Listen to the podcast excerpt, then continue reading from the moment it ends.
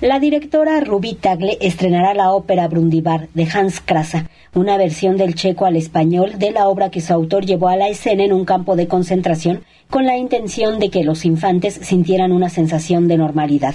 La trama tiene como protagonistas a un par de niños que en plena guerra y para salvar a su madre enferma deciden conseguir al precio que sea la leche con la que ella presentaría una gran mejoría, según la indicación médica.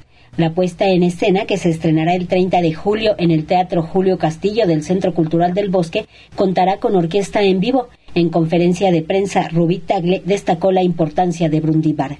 La maravilla de esta ópera tiene una circunstancia histórica muy importante. Pasan por contrabando a un campo de concentración, este, bueno, en un campo de restrictivo de judíos, eh, libreto escondido.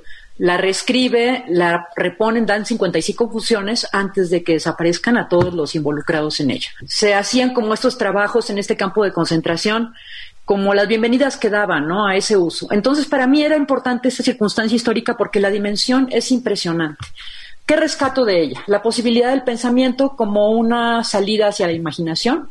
Empiezo con una niña que dibuja y este dibujo cobra vida y es un pueblo habitado por niñas y niños. ¿Y qué hacen? Ayudan a estos dos personajes, a Ninka y Pepicheque, este par de hermanos, a conseguir su leche a través del canto. Brundibar forma parte de la programación que este mes ofrece la Coordinación Nacional de Teatro del Instituto Nacional de Bellas Artes y Literatura, IMBAL que para el 7 de julio presenta una nueva temporada de Tártaro, Requiem de cuerpo presente por el niño que aprendió a matar, el unipersonal de Sergio López Villeras que dirige David Salmon y que es un acercamiento a la historia de un sicario que en medio de la guerra habita en una nación en ruinas de un joven que se dedica al, crimen organizado y vemos un poco toda su trayectoria de vida, todo lo que ha, digamos, provocado, propulsado esta persona hasta los bajos fondos, hasta los, los infiernos más insondables, ¿no? Tártaro es una referencia a la mitología griega, ¿no?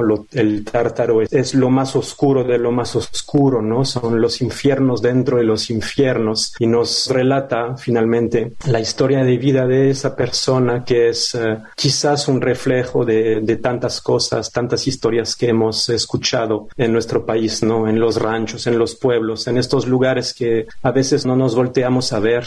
Para las niñas y niños se halla en temporada Mi pequeña gran historia de terror, de la autoría de Penélope Alfeirán, cuyos protagonistas recuerdan el día en que un terremoto destruyó sus casas. Todos tienen miedo, pero en raras ocasiones, platica Yanni Ríos, integrante de la producción, se atreven a reconocerlo acerca de los miedos, dice mi pequeña gran historia de terror, ese es el título de la obra. Son tres niños, este, bueno, dos, eh, dos niños y una niña que están en un campamento de damnificados porque perdieron su casa en el temblor.